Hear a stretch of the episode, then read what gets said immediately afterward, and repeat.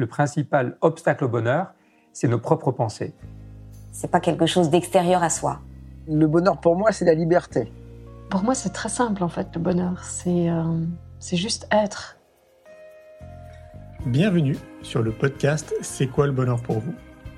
Je m'appelle Julien Perron, je suis le réalisateur du film C'est quoi le bonheur pour vous?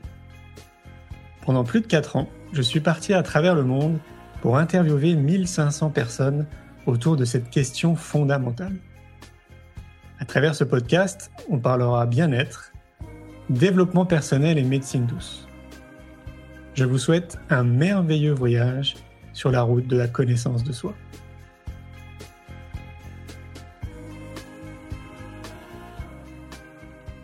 Aujourd'hui, j'ai le plaisir de recevoir un invité podcast, Herveline Denis, du podcast La Petite Voix. La Petite Voix, c'est le podcast qui donne la parole à ceux et celles qui font du bien. Psy, sophrologue, magnétiseur ou autre. Il se consacre à notre bien-être et à notre développement personnel. Chaque semaine, elle part à la rencontre de celles et ceux qui parcourent le monde à travers leur métier. Des conversations intimes et semblables hein, qui vont nous éclairer, nous inspirer. Je vous souhaite une belle écoute. J'ai aucun regret. Avec tout ce qu'on a pu traverser, je me dis en même temps, j'ai beaucoup de chance et euh, oui, bien sûr qu'il y a des choses qu'on referait peut-être différemment, mais chambouler, refaire tout à zéro, non. La petite voix, la petite voix, la petite voix, la petite voix. Bonjour, je suis Herveline et j'ai le plaisir de vous présenter La Petite Voix, le podcast qui donne la parole à celles et ceux qui nous font du bien. Ils sont psy, sophrologues, magnétiseurs ou autres et se consacrent à notre bien-être et à notre développement personnel. Que vous soyez sceptique ou convaincu, vous serez sûrement curieux de leurs histoires. Quel chemin ont-ils parcouru pour choisir ce métier dédié aux autres? En quoi consiste leur pratique et que leur apporte-t-elle Voilà les questions que je vais leur poser lors de ces conversations intimes, sans blabla des conversations qui vont nous éclairer, nous inspirer. Si vous aimez ce podcast, dites-le moi avec des étoiles, des bonnes notes et des commentaires sur votre plateforme de podcast favorite. Ça aide vraiment à le faire découvrir à d'autres personnes. Retrouvez-moi aussi sur Facebook, Instagram et YouTube en cherchant simplement La Petite Voix le podcast. Alors, prêt à écouter La Petite Voix pour entendre la vôtre? La Petite Voix le podcast c'est parti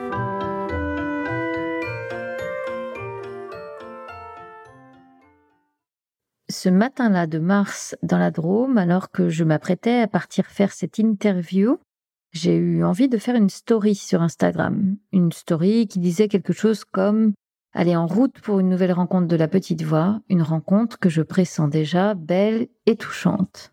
Je ne sais pas pourquoi j'ai fait cette story. Qu'est-ce qui m'a donné envie de le faire sur le moment?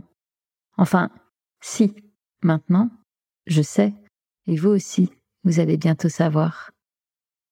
Je ne sais pas non plus quel mot choisir pour euh, vous présenter Françoise Mazidji. Lumineuse, sage, inspirante, résiliente, souriante, Françoise a su dès l'enfance que lorsqu'elle serait grande, elle soignerait les gens en prenant soin de leurs pieds depuis, elle a compris qu'elle accédait à notre âme en nous massant les pieds et les jambes. Je sais, c'est dingue, mais si vous connaissez un peu la petite voix, vous le savez maintenant. Des choses dingues peuvent arriver même aux personnes les plus saines d'esprit. Alors je vous laisse découvrir cet épisode par vous-même. Bienvenue dans un épisode extrêmement touchant un épisode qui donne envie d'aimer la vie. Avec Françoise, nous allons parler d'une petite fille éloignée de longs mois de sa famille, d'un deuil terrible mais pourtant source d'amour, et d'une vie passée à prendre soin des autres. Bonjour Françoise et bienvenue dans la petite voix. Je suis ravie de vous accueillir. Enfin, en tout cas, c'est vous qui m'accueillez puisqu'on est dans votre chalet aujourd'hui à Montélimar. Est-ce que pour commencer, vous pouvez vous présenter en, quelques mots, s'il vous plaît? Ok, je m'appelle donc Françoise Mazidji, j'ai 70 ans.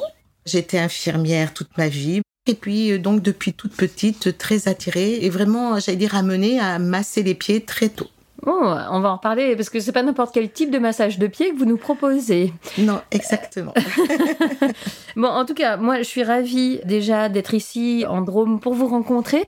Et ce qui me réjouit d'autant plus, c'est que quand on s'est parlé par téléphone, là, avant de se rencontrer, vous m'avez dit, Herveline, je sais pas si on va pouvoir faire un épisode parce que vraiment, la manière dont je pratique euh, mes massages et cette médiumnité, c'est vraiment un truc un peu étrange et jamais vu. Et donc là, moi, je me suis dit, mais absolument, ça me, ça me plaît beaucoup.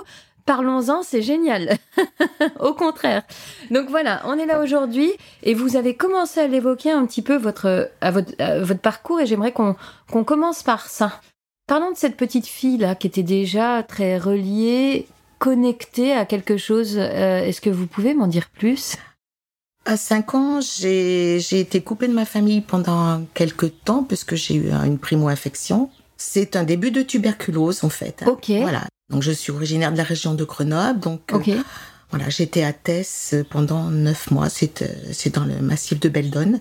Donc ça veut dire que vous étiez très loin de votre Bah, à famille l'époque, euh, je suis née en 52, hein, donc Et ouais. effectivement, ça faisait très loin. hein. Donc euh, c'était une période très très compliquée pour moi. J'étais très souvent euh, isolée parce que euh, température, euh, puis j'étais très malingre à l'époque aussi. Donc, ça- je me retrouvais souvent toute seule.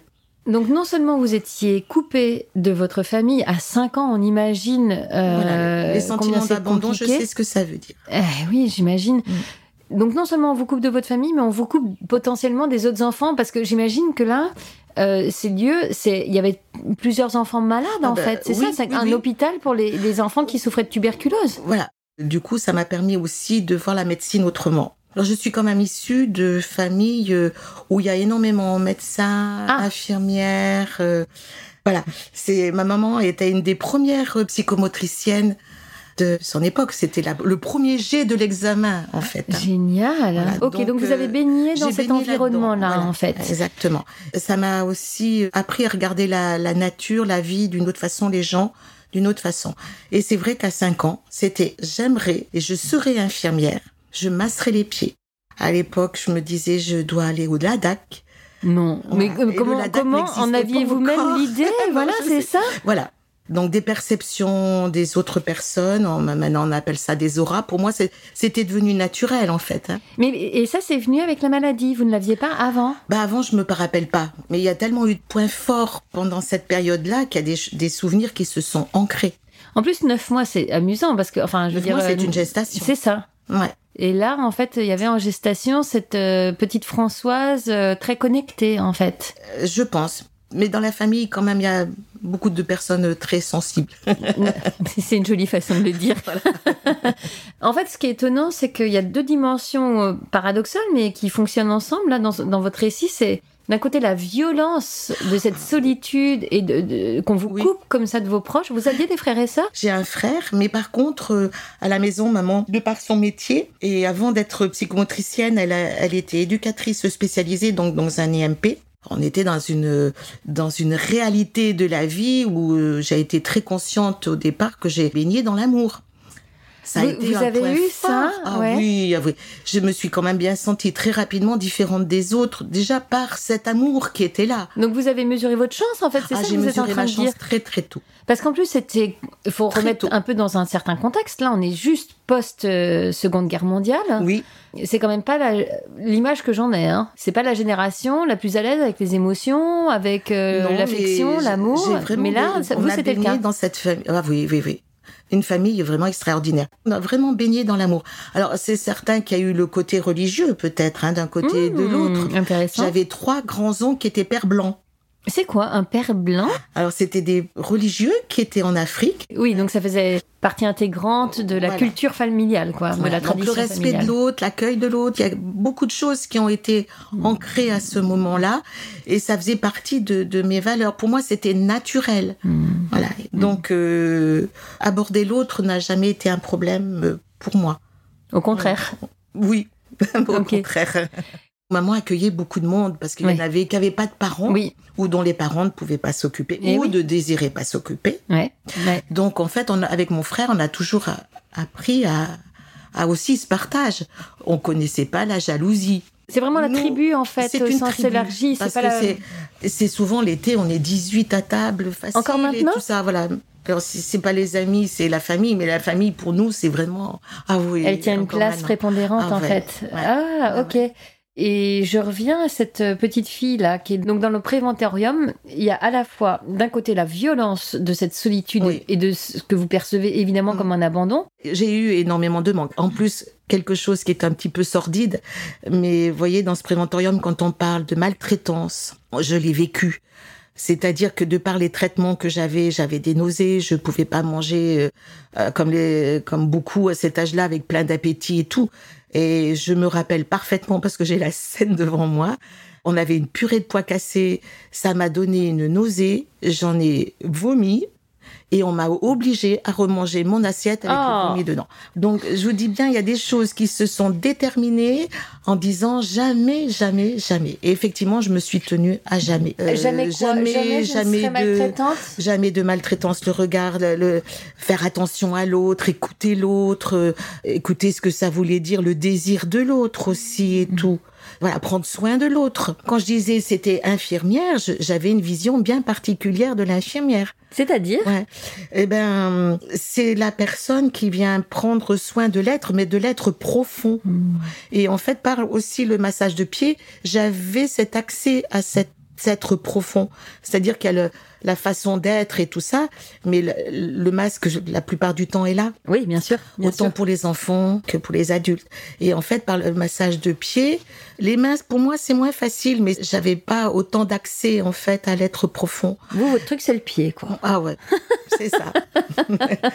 Prends le pied des autres. Mais en fait, c'est comme si de cette cruauté, appelons- appelons-le comme ça, de cette cruauté que vous avez vécue, est née cette lumière-là. Ah oui, et j'ai pas dérogé. Toute ma vie, j'ai entendu, mais pourquoi tu fais pas médecine? J'ai eu un mari médecin. J'ai toujours été intéressée par tout ce qui était découverte et tout ça. C'était important aussi. hein. Oui. Mais il y avait tellement d'autres approches que je, pour moi, les autres approches étaient complémentaires. D'accord. Voilà. Ok. Moi, c'est pas de la médecine parallèle. C'est de la, de la médecine complémentaire. On est d'accord. On a besoin des examens. Il y a besoin de, de machines comme il existe maintenant. Absolument. No- notre intuition ne suffit pas. Non, merci de le rappeler. Moi, je suis toujours vraiment très consciente et vigilante là-dessus. Dans un podcast, on parle beaucoup de thérapie alternative. Je fais toujours attention aussi à faire passer le message de pas rejeter Ah l'approche traditionnelle qui est Mm. complémentaire. Bien sûr, il faut rester vigilant et pas non plus foncer euh, tête baissée en disant je ne veux plus de ci, je ne veux plus de ça. Ouais, ouais, Hein. on est d'accord. Au niveau des traitements. On est, La on façon est- de penser, c'est autre chose. Oui, là c'est autre chose, mais on est bien d'accord. Merci de le rappeler.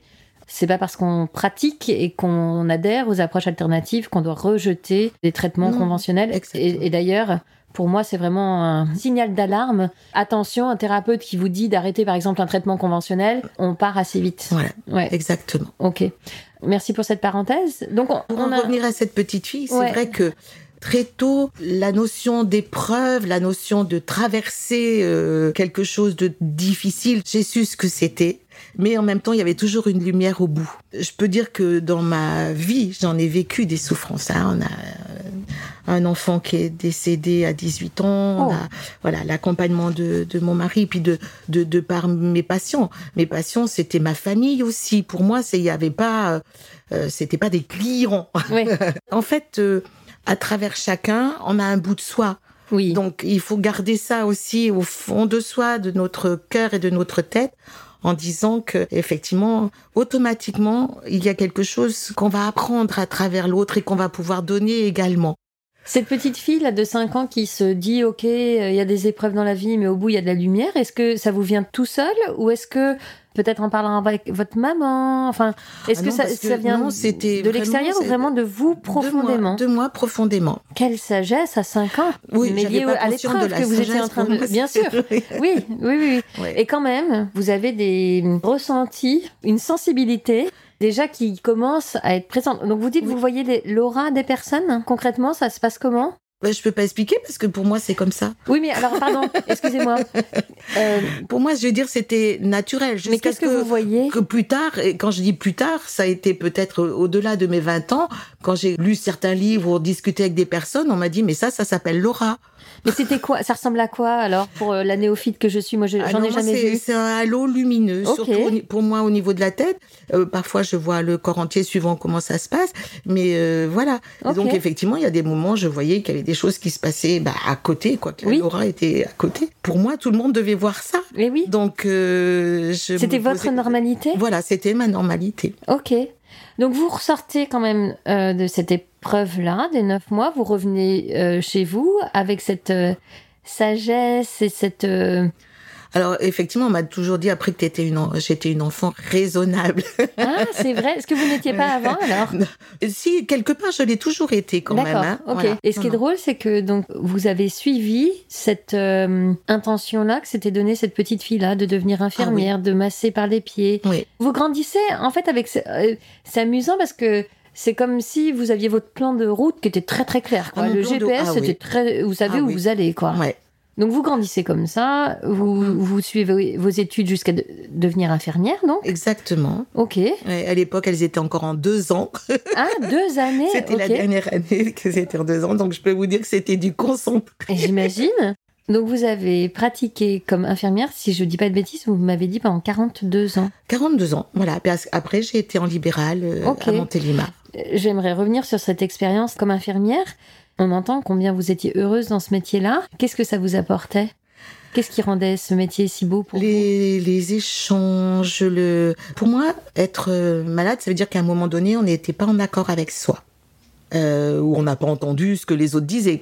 Donc, du coup, à travers les patients, essayer de trouver qu'est-ce qui les avait amenés, en fait, à être malades, à avoir eu un accident, et trouver avec eux la meilleure façon de pouvoir en sortir, de pas retomber dedans, de pouvoir guérir beaucoup plus vite. Donc, euh, j'avais des, des sensations vraiment au fond de moi, et que ça soit les ouvrages de Lise Bourbeau, Oui, Ou- les cinq blessures euh, euh, oui, de puis même au niveau des maladies, Ok. voilà.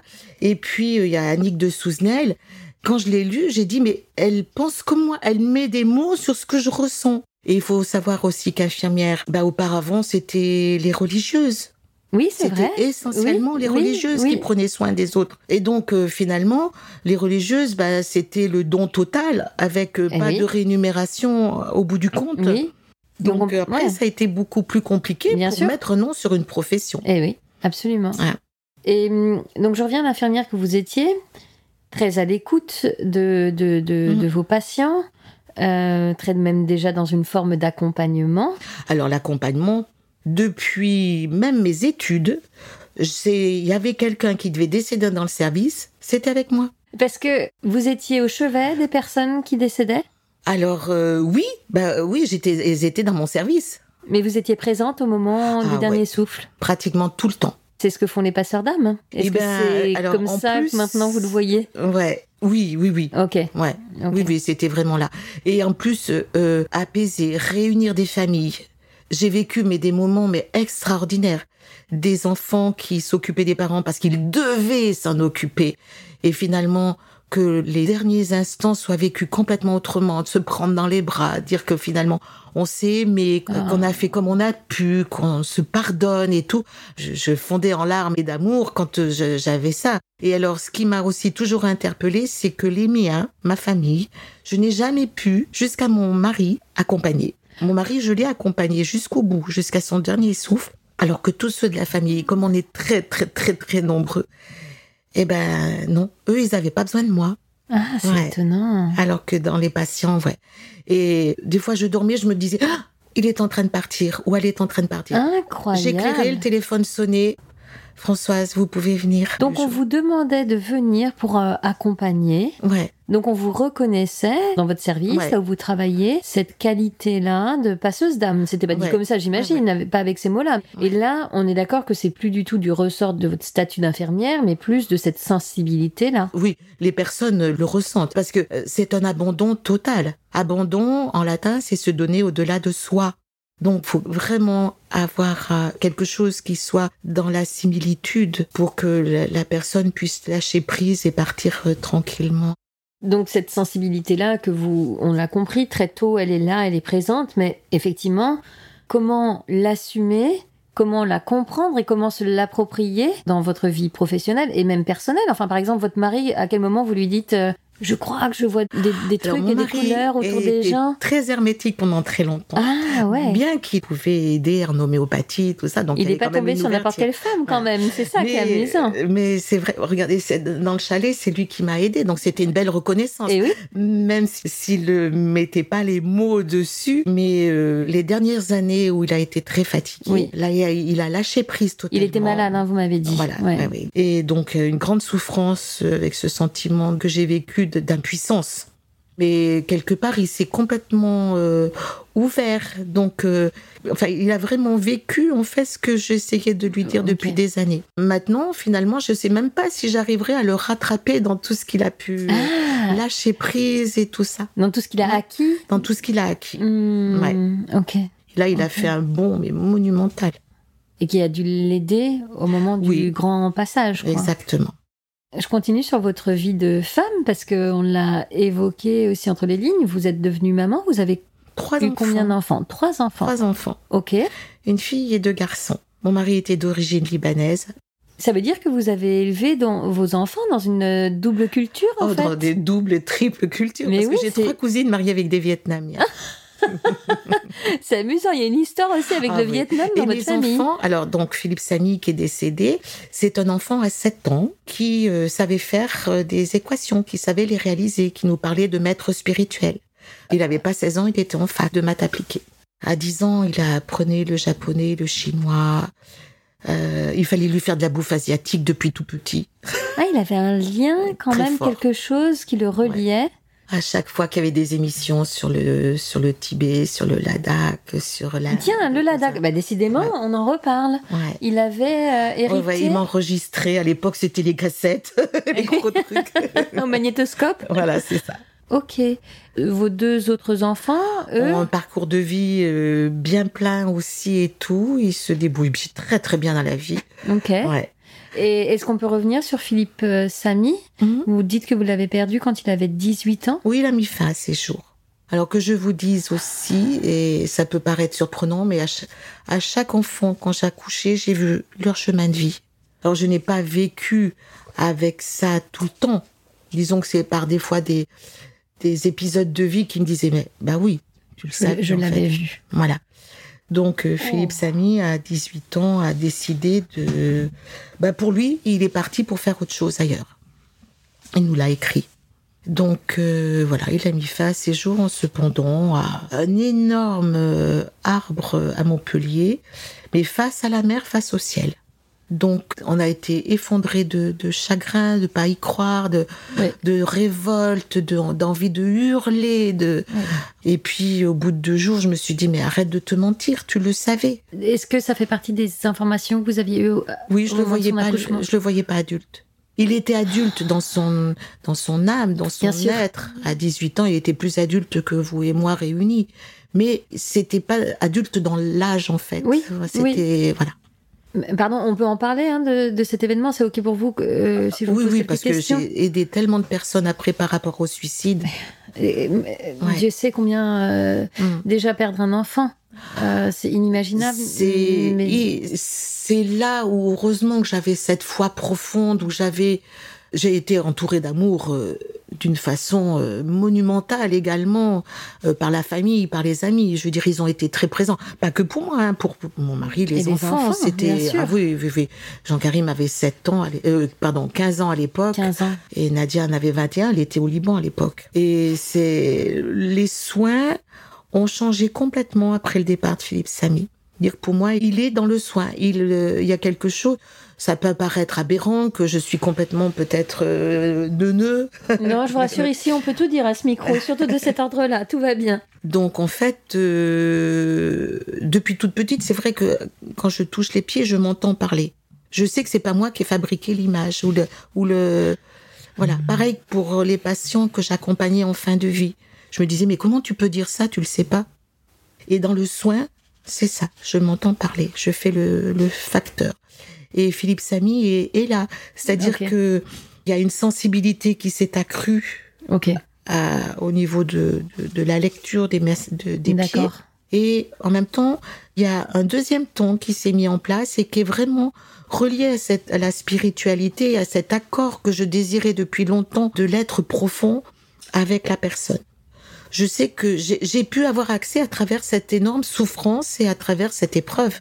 Je reviens sur son décès. Vous dites qu'en fait, il est parti. C'est presque pas comme une- un immense mal-être, comme on imagine souvent dans le cas des suicides, mais Il parce était- qu'il était appelé. Il n'était pas du tout dépressif parce qu'on a demandé. C'était un, un gamin, il jouait du piano, de la guitare, il a appris tout seul. hein. Euh, il avait des copains, donc On ne peut pas dire qu'il était malheureux ou Ah qu'il y avait des signes de mal-être. En fait, Philippe Samy, c'était un être extraordinaire. exactement. Et donc son parcours devait l'être aussi.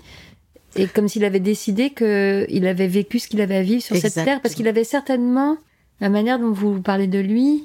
Il avait besoin de nous bousculer. Lui, il avait besoin Ah. de cette étape-là aussi pour grandir là-haut également. C'est ça. Hein, il est passé à un autre stade et, et- et nous de nous faire grandir. Donc quand vous apprenez son décès, ça vous tombe dessus. Enfin, euh, alors en dehors Oui, de ce- du oui, fait que vous ayez a- eu peut-être cette information Ouais. à l'accouchement, mais enfin, Donc pendant 48 heures, moi j'ai vécu avec du noir. C'est quelque chose déjà que j'avais vécu à travers des décès. C'est-à-dire que je vois tout noir pendant un moment. comme un Je voile vis noir un voile qui noir. occulte Tout. C'est-à-dire que je vis, je- mais c'est comme si j'étais en survie en même temps. qui peut s'entendre dans ce contexte-là. hein. On peut comprendre que dans ce contexte-là, on est en mode. euh, Alors j'ai essayé de travailler parce que je me disais je vais devenir folle. Et mon mari était sur Montpellier parce qu'à ce moment-là il, le- il le cherchait. On n'était pas arrivé à le trouver encore. Mais vous saviez qu'il s'était suicidé, c'est ça? Pas encore, mais je savais au fond de moi qu'il était décédé. Quand j'ai vu ce voile noir, je me suis dit on Ah. n'arrivera pas à le trouver vivant. Alors, pardon. En fait, ce qui s'est passé, c'est qu'il y a eu un moment où vous n'avez plus de contact avec lui et vous vous êtes inquiété de ne pas le trouver, de ne pas savoir où il Oui, était. parce que le vendredi soir, en général, on avait, on n'avait pas les portables comme maintenant. hein. Oui. On commençait à les avoir, ça c'est sûr, en- mais- On est en quelle année, là? En 98. D'accord. Moi, j'en avais pour mon boulot, mais je n'en Oui. servais pas comme ça. Oui, c'est pas l'usage qu'on a Et aujourd'hui. euh, donc il y avait un téléphone fixe sur Montpellier à l'appartement. Donc on se donnait rendez-vous Ouais. parce qu'après bah il partait, j'allais jouer de la musique. Et je téléphone et Brice me dit mais on- depuis ce matin euh, il est parti en vélo, mais on ne le trouve pas. Il est pas allé en cours, on sait pas où il est. Brice est un de ses copains? Voilà. Ouais, ok. Ouais. Donc mon mari était descendu tout de suite et ils ont cherché de. Donc tout de suite, c'est quand même, il y a eu une vraie inquiétude. Et puis vous, vous dites, vous Ah avez oui. senti Ah oui. le voile noir? ce- ce voile noir. Ouais, ouais. Et donc, euh, 48 heures après, en pleine nuit, on dormait l'un à côté de l'autre avec Jean-Karim parce que il était tellement anxieux, tellement. Il avait très peur son grand frère. frère. C'était, ouais. Donc, euh, vers 4 heures du matin, j'entends frapper. Euh, Je me suis dit, mais attends, euh, je rêve ou pas Euh, Je sommeillais, mais j'arrivais pas à Mhm. dormir profondément. Mais là, j'entends de nouveau frapper. Je me suis dit, mais il est là. Alors, j'ai Ah, tout faux. ah, J'ai tout faux. En fait, il est, il est remonté, je sais pas comment, mais il est là. il, est, il est là. Je vais pour ouvrir, mais j'entends encore frapper. Donc, je suis persuadée qu'il est derrière. C'est lui, ouais. J'ouvre la porte, j'ouvre les volets, et là, personne. Mais une lumière immense et une paix qui est arrivée à ce moment-là. En pleine nuit à 4 heures du matin et qui émanait d'où? Enfin, il y avait un centre lumineux Ben, ou c'était juste la est lumière? Arrivé qui, voilà, pour lui, c'était, il est arrivé à Il a fait son ascension? son ascension totale, et voilà. Sauf que, donc à ce moment-là, vous n'aviez pas encore re- euh, retrouvé. Donc en fait, là, vous avez la Non, confirmation de son lendemain. décès. Ouais. Euh, Là, vous, par contre, ça y est, vous êtes sûr Physiquement, ils qu'il est décédé. Ah, là, j'étais sûre qu'il était décédé. Et vous en Oui. faites part à, à, à Georges, aux enfants Oui, oui, oui. Ok. oui, oui. Vous leur dites et ils l'entendent. Oui, Ok. oui, oui. oui, oui. Ok. Et puis finalement, il est retrouvé le lendemain. Donc Ouais. là, Ouais, euh, ouais. c'est acté. C'est un jogger qui l'a trouvé. oui. D'accord. Peut-être que vous me trouvez détachée comme ça quand Non. je parle du suicide, mais du coup, ça, j'ai quitté quand même une sorte de jugement par rapport à cette forme de personne. J'ai travaillé en neuropsychiatrie aussi, hein, donc euh, le suicide, je n'ai pas de jugement. Et là, en fait, euh, j'ai vraiment ouvert cette notion de pouvoir entendre ce que pouvait être le suicide. C'est-à-dire que quand il y a vraiment finalisation, c'est que l'âme devait partir. C'était écrit comme ça. et C'est Exactement. ok. Enfin, les gens n'étaient pas malades, c'était pas un accident. Non. Voilà, C'est un acte volontaire. C'est un acte volontaire. Où on décide que la vie, Voilà. en tout cas cette vie-ci, Voilà. Et c'est aussi à respecter. Oui. C'était pas un appel au secours. D'ailleurs, en- il en a jamais parlé. Ceux qui appellent au secours, euh, c'est Oui. tout à fait différent. Ok. Comment, en tant que maman, on arrive dans ce cas-là à garder la foi et à se dire qu'on va se relever, en fait, tout simplement?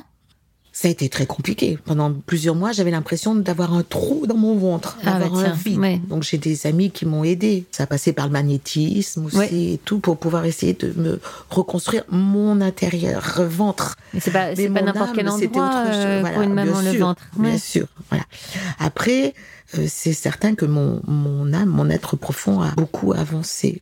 Les soins ont pris une autre dimension, Ouais. ont pris tout à fait euh, autre chose. Avec, ça bouscule la confiance. Pendant quelque temps, on, on- On vacille complètement. ah ben, on est en survie. C'est une expérience qu'on souhaite pas aux autres. Malheureusement, Non. la vie est faite que bah, des tas de parents ou frères et sœurs ou familles vont vivre. Mais euh, sortir aussi de... Quand on a fait le tour de, des sentiments, est-ce que j'ai dit, pas dit, fait, pas fait, on se rend compte que certainement qu'on a fait des erreurs. Bien sûr. Mais en même temps, tout ce qu'on a fait, on l'a fait avec amour. Et oui, même les erreurs. Exactement. Il y a quelque chose qui était euh, inéductable. C'était Oui. pas de notre ressort à nous. Oui, C'est d'accueillir aussi euh, ces hurlements qu'on a au fond de soi en disant bah allez, tu hurles un bon coup et puis voilà, tu vas pouvoir respirer et, et continuer ton chemin après.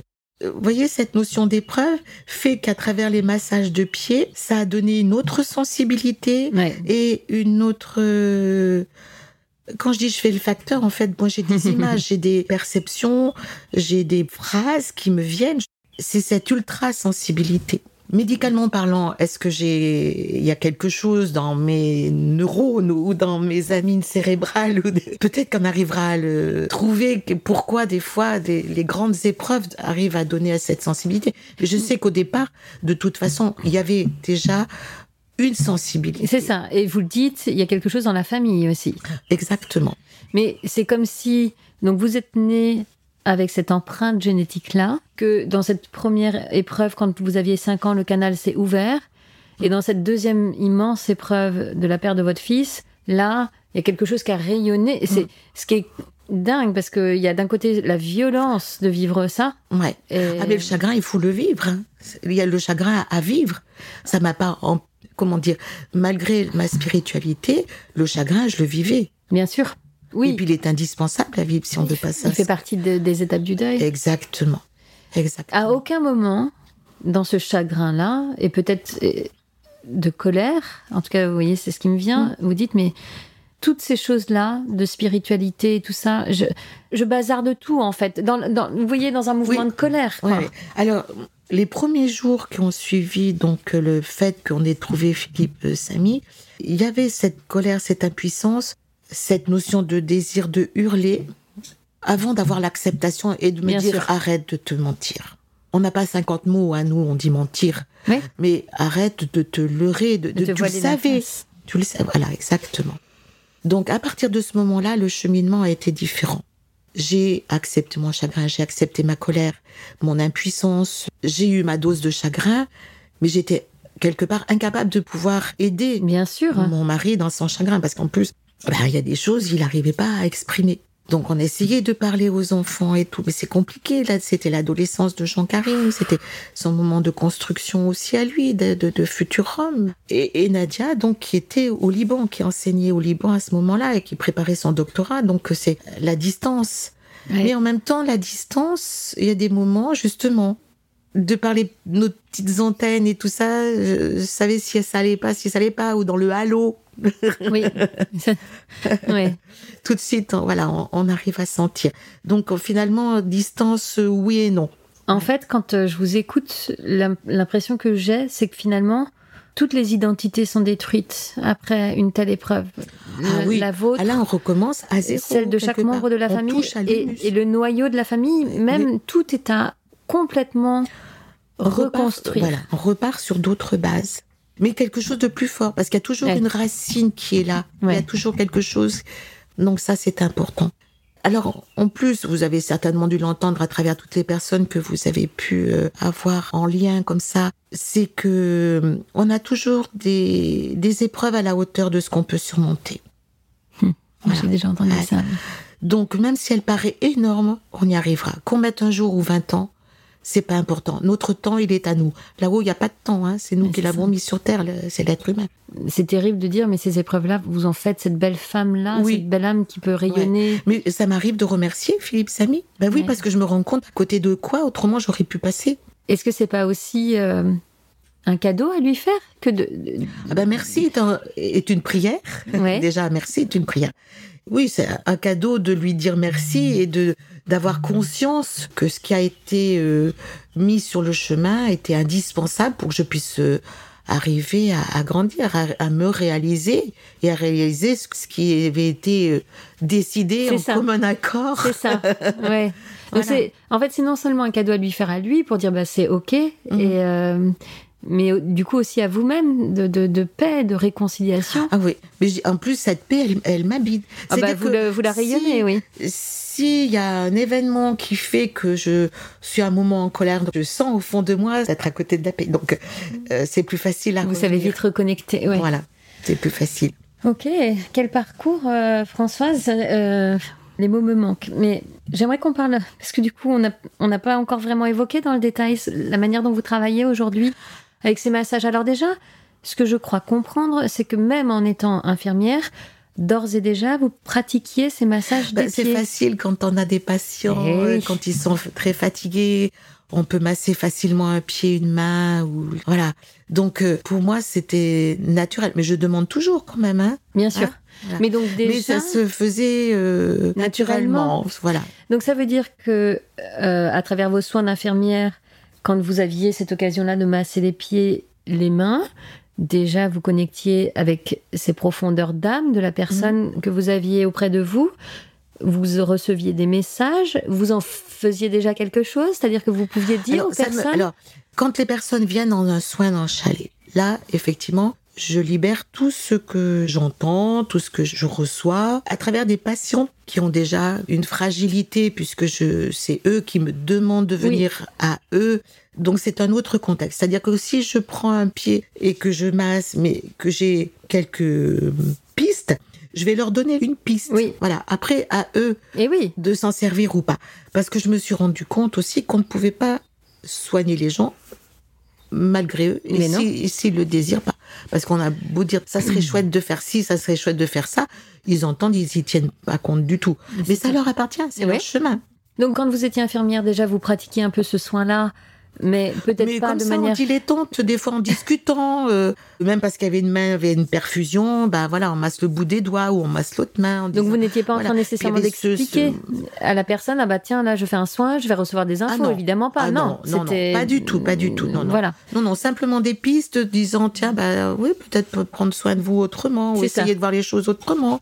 Pourquoi vous avez cette peur comme ça qui est ficelée au fond de vous? Mais pas plus, je, oui voilà. et oui bien sûr parce que c'était Ouais. pas l'endroit pour Non, euh, puis, euh, c'était pas leur demande. en non plus, plus. oui Voilà. exactement oui Hein donc c'était Voilà. juste de pas déborder Oui, en fait Euh, du cadre euh, même si thérapeutique je dans lequel vous qu'est-ce qu'ils en auraient fait, quoi. oui c'est ça et donc c'est au terme des 42 années où vous avez exercé comme infirmière que vous décidez d'ouvrir ce chalet? Non, non, le chalet, je suis même plus en quelle année je... Début 90 à peu près. d'accord Ouais. donc vous étiez encore en exercice comme infirmière Oui, oui, oui. et vous Et aviez ces deux jonglais, casquettes là voilà. Oui, ouais, oui, oui, oui. C'était compatible pour vous?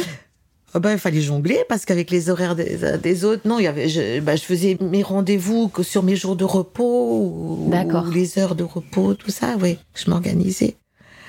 Donc là, vous vous êtes retrouvé avec ces deux casquettes-là à jongler Mm. entre un agenda classique d'infirmière en semaine Mm. et puis une casquette un peu moins classique de je vous masse les pieds, et je vous raconte plein de choses sur votre âme Voilà. le, le week-end ouais, les les, personnes, elles viennent, des fois, elles me demandent un rendez-vous de message de pied.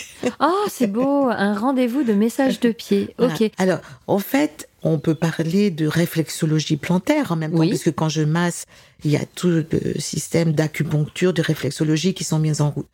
J'ai massé à, à l'instinct. Donc concrètement, comment ça se passe une séance quand on vient vous voir, Françoise? Et qu'est-ce qui s'y passe? Alors, Donc les personnes, elles savent qu'il y a une mise à nu quelque part. Oui. Parce que à travers les pieds, euh, oui, il y a des choses qui vont sortir que bah, peut-être que les personnes des fois ont certains ressentis qu'il y a quelque chose qui coincait chez elles, mais Oui, sans mettre il y a de des mots sujets de travail, ça. etc., Exactement. hein. Et puis moi, je remonte à peu près jusqu'à 700 ans à travers le massage. Oh, alors attendez, ouais, ok. Voilà. Donc, je, euh, je masque jusqu'au début de la cuisse là. Et le début de la cuisse vous emmène à 700 ans. Mm. Pardon, on remonte à 700 ans. Ça veut dire que donc, avec cet accès que vous avez à notre âme, elle est capable de vous faire part de ce qu'elle a vécu, de On va parler déjà de généalogie entre guillemets, de ce qu'a vécu la famille du côté du papa, ok, au pied, la jambe droite pour moi et jambe gauche pour la maman. ouais, Il y a des personnes qui vont peut-être vivre à l'inverse, mais pour moi c'est comme ça. Et en fait, il y a tellement de comment dire de mémoire cellulaire ouais. qui traverse donc tous ces hommes là, après de l'autre côté toutes ces femmes. Donc toute la lignée des déjà- hommes, toute oui. la lignée des femmes. Voilà, on se rend compte que finalement on a accumulé des choses qui ne sont pas à nous. Oui, Donc, euh, bah oui, on parle beaucoup de viol, on Oui. parle beaucoup de touchés qui sont pas justes. Moi, j'ai des personnes qui sont. Pourquoi leurs filles se sont fait violer? Pourquoi eux-mêmes se sont fait violer? Pourquoi ils ont vécu des attouchements? Il y a ça, mais il y a ça c'est plein un d'autres sujet que vous choses. voyez hein. beaucoup. Oui, des personnes où il y a énormément de, de des fois de, de décès ou de séparation, de de bah, de suicide, de Ce que vous dites, c'est que on, on- vous constatez que dans un certain nombre de, chez un certain nombre de personnes, il y a des choses qui se répètent en qui fait. se répètent. Et donc avec une à thématique, couper le ouais, lien c'est ça. complètement. Oui, c'est ce qu'on nous de, dit. ouais. de, de poser ce qui nous appartient pas. Ce qui nous appartient pas, c'est ce qu'on a hérité de là-haut parce qu'ils n'ont pas Et- fait le taf, ils n'ont pas nettoyé. Donc, euh, Oui, alors, euh, oui, de leur ou- faute ou pas, mais euh, Voilà, où la personne a- auparavant n'a pas fait non plus tout ce qu'elle devait c'est faire. ça en fait. Ouais. C'est vrai qu'on va très loin. Tout à l'heure, vous parliez de donner un exemple. J'ai une amie qui était dans le social. Quand je lui ai parlé de ce que je faisais, bah, elle me dit, bah, attends, moi, je veux venir et tout ça. Et elle avait une jambe avec euh, euh, des phlébites, des bas, Ouais. elle a été opérée, elle- c'était pas joli, c'était tout gonflé, tout ça, là et tout, puis elle avait mal en plus. hein. Je me suis dit, bah, écoute, euh, viens. Comme je vous ai dit, il y a un premier temps où je masse, Ouais. où déjà on met à plat plein de choses de compréhension, puis il y a un deuxième temps où on va réunifier. D'accord. Voilà, je dis ce que je vois, ce que les personnes peuvent ressentir aussi, parce qu'il y a des personnes Donc ça qui veut dire ressentent que la séance, déjà, ça dure un moment, hein, si j'ai bien compris, hein, ça dure trop. trois heures. eh ben, ok, ce qui doit être on- vous hyper verrez, fatigant, non, pour Non. vous? Non? Non. Ok. non, non, pas du tout. Euh, je vais pas voir 50 personnes hein, non plus. hein, Mais c'est ça.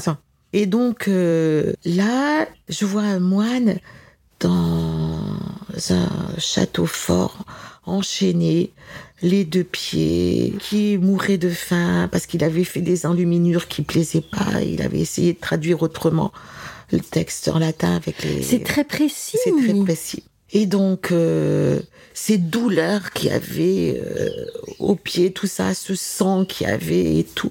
Donc, je lui dis, et elle sentait qu'il y avait des choses qui se passaient dans, dans ses jambes et tout ça. Un jour, elle m'appelle, elle me dit, je peux passer te voir, peut-être dix jours après. On voit, puis elle me dit, bah, regarde ma jambe. Et en fait, elle avait complètement diminué. Alors, il y a des choses qui persistent, qui perdurent, parce que la jambe a tellement souffert qu'il y a des Mhm. circuits qu'on qui pourront pas être effacés. Elle, elle, voilà, en période de grosse chaleur, elle met toujours des collants. Mais il n'y a pas besoin, il a pas eu besoin d'être opéré, réopéré depuis. Incroyable. Et sa jambe a dégonflé. Il fallait nettoyer cette mémoire-là. Vous voyez les vies antérieures, vous voyez les lignées, vous voyez des choses de notre vie de maintenant, là. Vous êtes capable de connecter, de dire, bah tiens, il y a quelque chose avec votre enfant. Est-ce que vous avez ces Alors, s'il y a des choses comme ça avec les enfants, c'est que c'est une répercussion d'avant. D'accord, donc vous allez Ouais. remonter, vous allez pouvoir, vous ressentez qu'à l'instant T, la Voilà. personne que vous soignez avec son enfant, il y a une histoire. Alors, des Vous fois, le creuser devenir, je, je, je peux avoir accès à ce devenir. Ah, vous mais- pouvez avoir accès au devenir. Mais c'est pas, c'est pas systématique, hein, attention. Euh, Et c'est pas le c'est but du c'est soin, pas le fait, but on du est soin. d'accord. C'est pas le but du soin. Vous, le but, c'est de vraiment d'enlever ces pelures d'oignon Voilà, pour retrouver notre centre, en fait. voilà, c'est ça. Ouais. À quel moment vous avez décidé d'arrêter complètement d'être infirmière pour ne vous Ah consacrer ben moi, plus à qu'à la- ça non, non, j'ai attendu ma retraite. Ah, ok, donc J'avais quand même aussi, en même temps, ce maintien de pied sur terre. Ah, c'est intéressant. Que- Alors c'était Oui. pas Quand vous parlez de maintenir les pieds sur terre, c'est vraiment pour pas partir complètement dans la spiritualité ou l'ésotérisme, ou c'est aussi euh, soyons terre à terre, il faut matériellement famille, pour gagner. quand même, euh, voilà, il y a quand même quelque chose aussi. J'ai une maison à entretenir. C'est ça. C'est important de garder aussi ses pieds sur terre. De ne pas partir complètement dans Non, ce monde invisible-là? Non. Ce serait tentant parfois? Ça peut être tentant parce que c'est vrai que ça peut être libérateur, ça peut être euh, rassurant, ça peut être. Est-ce qu'il y a un côté un peu que- bisounours Et du coup, c'est. euh, ça, Voilà. ça peut l'être, mais il faut se dire quand même que tout ce qui est en ici bas est pareil en haut, hein. Ouais. Donc faire attention. D'ailleurs, dans le Notre Père de notre religion chrétienne, euh, sur la terre comme au ciel, Ouais, c'est vrai. c'est Oui. que vous avez tous les étages à l'identique d'ici. Oui. Donc il faut Hein pas. C'est intéressant. On, on a parfois une vision un peu. Ouais, j'allais dire bisounours. Enfin, voilà. Oh, ça doit être très joli. En fait, non. Oui, mais, mais pas que. Mais pas que, exactement. Qu'est-ce que ça, ça vous apporte à vous, Françoise, euh, encore aujourd'hui, de, pratiquer ces soins? Ah, moi, je suis dans l'étonnement, je suis dans la joie. Malgré tout ce qu'on a pu traverser, je suis vraiment euh, heureuse de vivre et de ma vie et de pouvoir euh, aider les autres. C'est, c'est un cadeau. J'ai envie de terminer avec quelques questions traditionnelles. Dites-moi. Alors, ma première question, qui est du coup un peu idiote, mais enfin, Il y a rien une question de... Non, mais vous allez voir... on- Il n'y a rien d'idiot. Ouais, mais vous allez voir qu'on a eu la réponse depuis une heure qu'on se parle, mais c'est pas grave. Est-ce que vous écoutez souvent votre petite voix? Ah bah oui. Vous voyez qu'elle est un peu bête. non, non, non, non. Alors, j'écoute, et ça c'est important aussi, c'est de faire très attention entre l'envie et le désir. L'envie, c'est la tête, Oui, il n'y a pas de conscience dedans. Alors que le désir, le désir, il vient vraiment du Et c'est vraiment le désir, il part effectivement de notre chakra de base, ok. de notre utérus pour nous les femmes, Oui. la prostate pour les hommes. Donc ce désir, il peut être érotique, bien sûr, mais il est bien Pas plus seulement. que ça. Ouais. Il est bien plus que ça. Ouais. Donc dans ce désir de faire quelque chose, on sait qui on est, on ne sait pas comment on sera après. Oui. Donc il faut énormément de confiance et ça veut dire qu'il faut sauter le pas. Parce que du coup, si on est pris dans un moment de mental, on peut avoir l'impression d'arranger des choses qu'on peut entendre Ouais. ou qu'on voudrait entendre. Ouais. D'ailleurs, quand on dit je veux, c'est le mental. J'aimerais, Ah, c'est le cœur. hmm, Donc comme nuance. déjà, rien qu'en en, en s'entendant parler, Ouais, on peut faire la différence sur quel niveau on est. Donc euh, effectivement, on peut se fourvoyer complètement. Donc attention, vigilance Voilà. quoi là-dessus. Ouais. Ok. Est-ce que euh, vous, vous en avez déjà évoqué quelques-uns, mais est-ce qu'il y a vraiment un livre que vous avez envie de conseiller dans ce cheminement euh, Alors personnel nous sommes femmes. Oh, Alors nous la- sommes femmes. Non non, nous sommes Ah. toutes les deux, nous Oui. sommes femmes. Oui. Vous pouvez euh, lire Annick de Souzenel. Il faut le lire avec le cœur. Tous les ouvrages d'Annick de Souzenel, faut lire avec le cœur, pas avec la tête. Si vous le lisez avec le mental, vous allez être vite saturé. Parce que vous vous rappelez pas, il y a des trucs, ça vous passera par-dessus. Vous lisez un premier jet, vous vous imprégnez, vous lisez une deuxième fois. infuse. ouais. Voilà. Donc il y a le féminin de l'être. Le féminin de l'être. Voilà.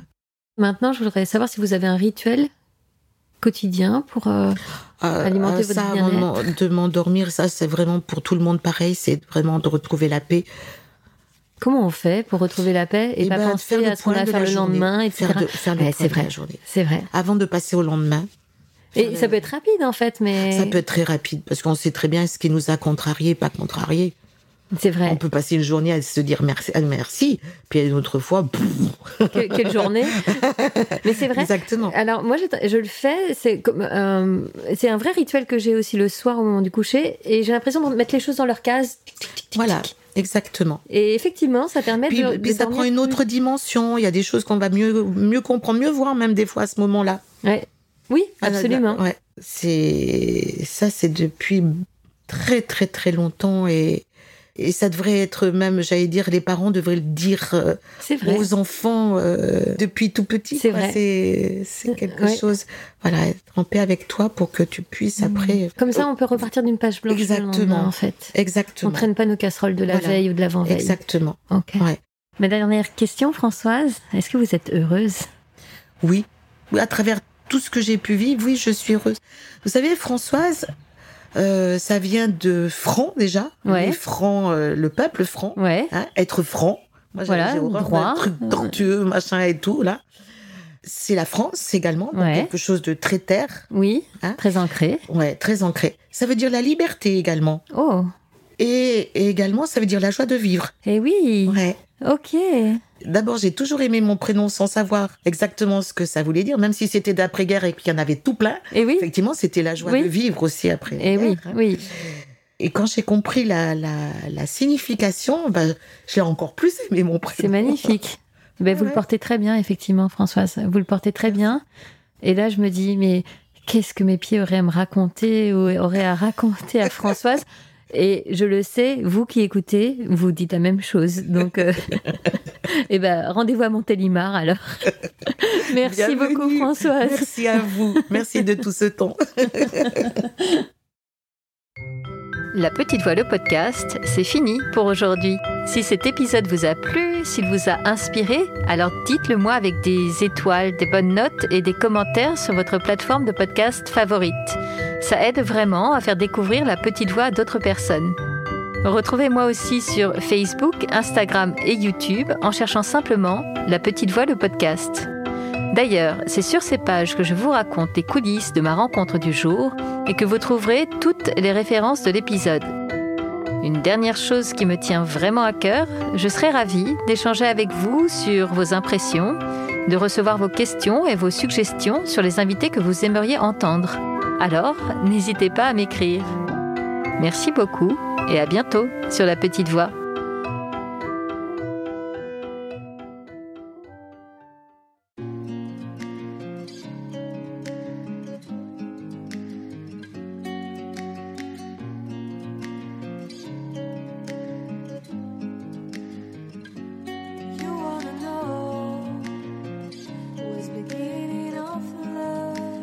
Grand merci pour votre écoute. J'espère que vous avez passé un bon moment avec nous. Pour prolonger l'expérience C'est quoi le bonheur pour vous? Et continuer votre cheminement sur la connaissance de soi, je vous invite vivement à lire mon livre C'est quoi le bonheur pour vous? que vous trouverez dans toutes les librairies. Jouez et amusez-vous avec le jeu de cartes entre amis, avec des inconnus, dans le monde de l'entreprise, à l'école. Regardez le film C'est quoi le bonheur pour vous? Et surtout, Prenez soin de vous. Je vous souhaite un merveilleux voyage vers vous-même.